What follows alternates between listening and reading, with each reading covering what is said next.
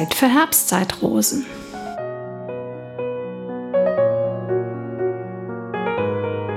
Herzlich willkommen zum Podcast von und mit Daniela Pickard.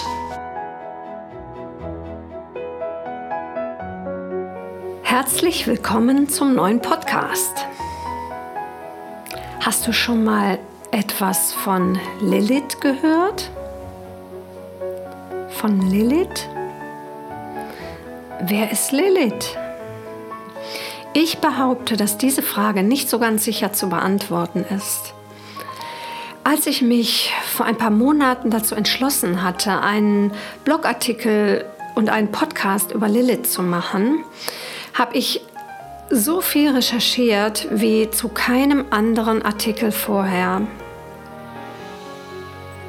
Ich kann nur eine Annäherung zu Lilith wagen, aus meinen subjektiven Resonanzen heraus.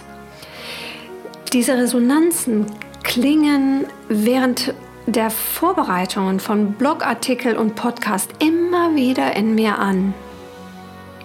Als vor wenigen Jahren eine Bekannte meiner Tochter ein Mädchen zur Welt gebracht hat, gaben sie und ihr Mann dem Kind den Namen Lilith. Und ich googelte den Namen, weil ich daran interessiert war, was er bedeutete und die erste Beschreibung, auf die ich stieß, war, dass Lilith als die erste Frau Adams gilt. Hä? Bitte was? Und was ist mit Eva? Hatte ich vielleicht irgendwas nicht mitbekommen? Der babylonische Talmud, das ist eine der wichtigsten Schriften im Judentum, beschreibt Lilith als erste Frau Adams. Und jetzt kommt der Clou. Er beschreibt sie als vollkommen gleichberechtigt mit Adam. Und den Satz, den muss ich jetzt noch mal wiederholen, den kannst du dir auch mal auf der Zunge zergehen lassen. Lilith war vollkommen gleichberechtigt mit Adam. Auch in den sogenannten Apokryphen, das sind Texte, die sich auf die Schriften der Bibel beziehen, die aber kein Teil des biblischen Kanons geworden sind. Auch in diesen Apokryphen wird Lilith erwähnt. In der Bibel selbst allerdings kommt sie nur an einer einzigen Stelle namentlich vor und das auch gar nicht in allen Ausgaben. Wenn ich in der Bibel lese, lese ich gerne in der Einheitsübersetzung. Und dort heißt es in Jesaja 34, Vers 14, Wüstenhunde und Hyänen treffen sich hier. Die Boxgeister begegnen einander. Auch Lilith, in Klammern das Nachtgespenst, ruht sich dort aus und findet für sich eine Bleibe. Das ist nicht besonders viel. Und ich frage mich, warum taucht sie sonst nirgendwo auf? Im ersten Schöpfungsbericht, erstes Buch Mose, erstes Kapitel, Vers 27 heißt es, Gott schuf also den Menschen als sein Abbild. Als Abbild Gottes schuf er ihn. Als Mann und Frau schuf er sie. Und da frage ich mich natürlich schon wieder, schuf er sie gleichberechtigt? Später im zweiten Kapitel wird dann berichtet, dass Gott den Menschen aus Erde erschuf und ihm seinen Atem einhauchte. Er ließ ihn in einen tiefen Schlaf fallen und formte aus seiner Rippe eine Frau. So wie wir das auch kennen. Bei meinen Recherchen bin ich auf ein Bild gestoßen. Es gibt ein Gemälde Michelangelos in der Sixtinischen Kapelle in Rom. In diesem Gemälde wird Lilith als Schlange dargestellt, die Eva den Apfel reicht. Sie kommt also immer wieder vor. In den Mythen und Legenden, die sich um Lilith ranken, wird sehr, sehr unterschiedlich über sie berichtet. Sie wird als widerspenstig, wild, unverschämt beschrieben, als eigenwillig und ungehorsam. Sie wird als geflügeltes Wesen dargestellt, als, kind, als Kindsmörderin oder weiblicher Dämon. Auch sexuelle Zügellosigkeit wird ihr nachgesagt. Und obendrein wollte sie sich Adam nicht unterordnen. Und damit konnte er, laut den Texten, überhaupt nicht umgehen. Kann man sich ja vielleicht vorstellen. Naja, jetzt war ich einmal darauf gestoßen und dann hat mich die Gestalt Lilith einfach nicht mehr losgelassen. Sie lässt mich nicht mehr los. Etwas an ihr scheint mir irgendwie vertraut. Warum wurde Lilith die Aufnahme in den biblischen Kanon verwehrt? Laut eines evangelischen Pfarrers, den ich persönlich kenne, ist sie nicht einmal Thema im Theologiestudium. Warum nicht? Ich selbst war über viele Jahre mit der evangelischen Kirche sehr eng verbunden. Ich habe über lange Zeiträume Kindergottesdienste und Kinderbibelwochen mitgeplant und durchgeführt. Und nicht ein einziges Mal war die Figur Lilith Thema. Warum nicht? Sicher, Lilith ist eindeutig eine Unruhestifterin. Es ist natürlich viel einfacher, das Bild der hingebungsvollen, unterwürfigen Eva für sich stehen zu lassen. Es lieber nicht anzutasten, es lieber nicht zu korrigieren. Und dann frage ich mich natürlich, wurde Lilith uns schlicht und einfach unterschlagen? Das hätte ja dann als Folge gehabt, dass Generationen von Frauen dem ausschließlichen Bild von Eva entsprechend konditioniert sind. Puh, heftig, oder? Aber so sieht es doch aus, oder nicht? Über die Verfasser der biblischen Texte gibt es meines Wissens nach kaum verlässliche Angaben. Ich nehme allerdings an, dass die Auswahl der Bücher, die um etwa 400 nach Christus in den biblischen Kanon aufgenommen wurden, nahezu ausnahmslos von Männern getroffen wurde. Vielleicht auch ganz ausnahmslos. Und dann stellt sich natürlich wieder die Frage, warum wurde Lilith die Aufnahme verweigert? Ich kann es mir nur damit erklären, dass ein Wesen wie Lilith den Entscheidungsträgern vielleicht Angst eingejagt hat. Und dass es auf jeden Fall furchtbar unbequem war, sich überhaupt mit ihr auseinanderzusetzen. Und daran scheint sich bis heute nicht viel geändert zu haben. Lilith befindet sich nach wie vor in einer Art Dornröschenschlaf. Eine Frau, die weiß, was sie will, die ihre Wünsche äußert und sich nicht mit Oberflächlichkeiten abspeisen lässt, jagt so manchem männlichen Wesen Angst ein. Das alles, was ich bis hierhin gesagt habe, sollte Motivation genug sein, uns ein bisschen mehr auf die Spuren Liliths zu begeben. Ich halte das deshalb für wichtig, weil das Eva-Bild nur die halbe Miete ist. Das Eva-Frauenbild ist nicht vollständig. Gerade so, als hätten nur die braven, anschmiegsamen, die hingebungsvollen und vor allem unterwürfigen Anteile in uns Frauen ein Existenzrecht. Was also tun mit den anderen Seiten? Wohin mit unserem Eigensinn, der ja eigentlich was Gutes ist. Eigensinn ist der Sinn für das eigene. Wohin mit Unartigkeit oder sexueller Selbstbestimmung?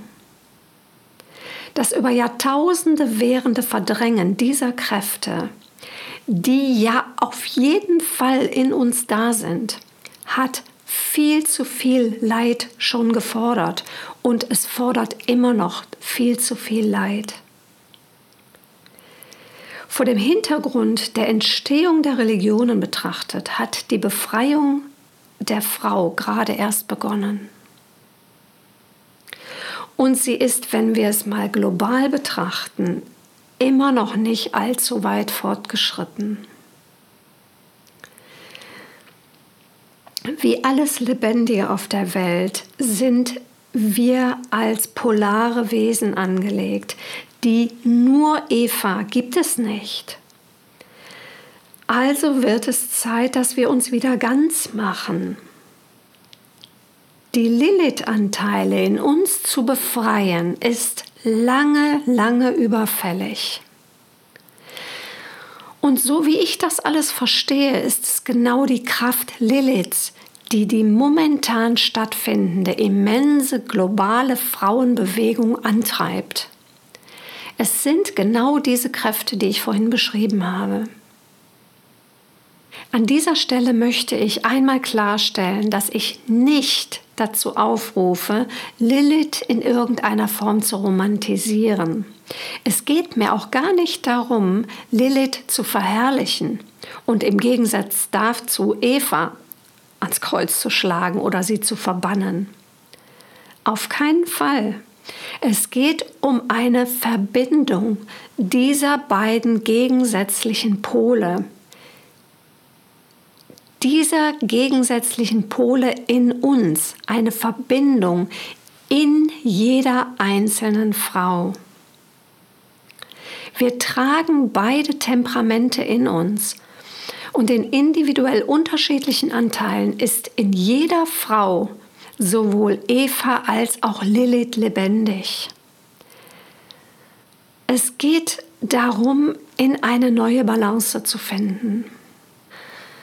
Es ist nur so, dass ein Temperament wie Lilith nicht nur den Männern Angst macht.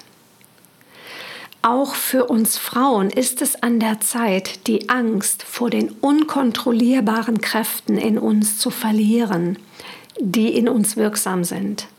Sie sind sowieso da. Darum sind wir herausgefordert zu lernen, die kraftvollen und ungezähmten und die selbstbestimmenden Anteile in uns wieder aufleben zu lassen und gleichzeitig unsere weichen Seiten, unsere hingebungsvollen und zarten Seiten lebendig zu erhalten. Das ist die Herausforderung. Ich behaupte, nur wenn es uns gelingt, beide Seiten zu integrieren, können wir heil werden im Sinne von ganz werden. Es geht um eine Versöhnung mit Lilith, wie in einem Midrash jüdisch-feministischer Frauen geschrieben steht. Im Zuge meiner vielen Recherchen bin ich auf eine wundervolle Beschreibung Liliths von Marianne Wallach-Faller gestoßen. Und die solltest du wirklich unbedingt lesen. Ich verlinke den Text in der Podcast-Beschreibung. In vielen Teilen der Welt riskieren Frauen immer noch ihr Leben, sobald sie damit beginnen, ihre Wünsche zu äußern oder irgendetwas einzufordern. Die Bereitschaft dieser Frauen für bessere Lebensumstände zu kämpfen, nimmt dennoch auch in diesen Ländern unaufhörlich zu. Und nach meinem Verständnis können wir diese unglaublich mutigen Frauen am besten in ihrem Bestreben nach Freiheit unterstützen, indem wir uns selbst in eine ganz neue und in eine möglichst stabile Balance bringen. Werden wir uns unserer eigenen tiefen Zersplitterungen bewusst, und es geht tatsächlich zunächst nur um ein Bewusstwerden, dann geschieht Heilung ganz von selbst.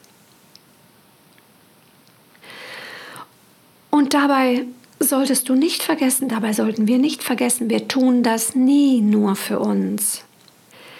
Durch die machtvollen weiblichen Kräfte, die an keiner Grenze Halt machen, stärken wir alle anderen Frauen, stärken wir alle Frauen.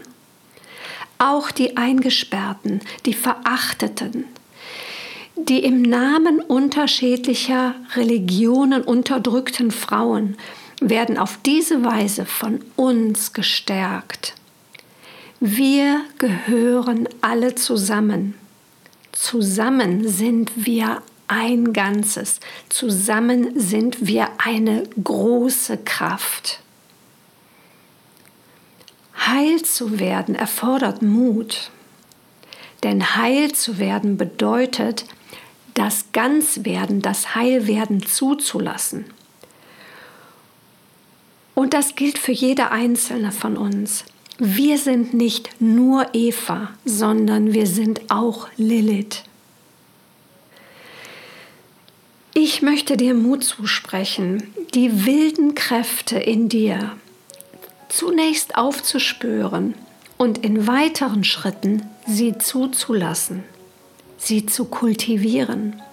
Sie können die Triebfeder für ein großes Vorankommen sein. Nicht nur für dich, sondern für alle Frauen. Vergiss nicht, du bist nicht alleine damit. Millionen Frauen stehen an der gleichen Schwelle. So, let's do it. Das war jetzt mein Schlusswort für diesen Podcast. Ich grüße dich herzlich. Ich grüße alle Frauen. Ich grüße Frauen mit großen Eva und mit großen Lilith-Anteilen, die damit beschäftigt sind, diese Anteile in sich zu erschließen. Ich grüße alle Frauen sehr, sehr herzlich von Herz zu Herz und freue mich auf Kommentare, freue mich auf Feedback und freue mich auf den nächsten Podcast. Bis dahin alles Liebe. Tschüss.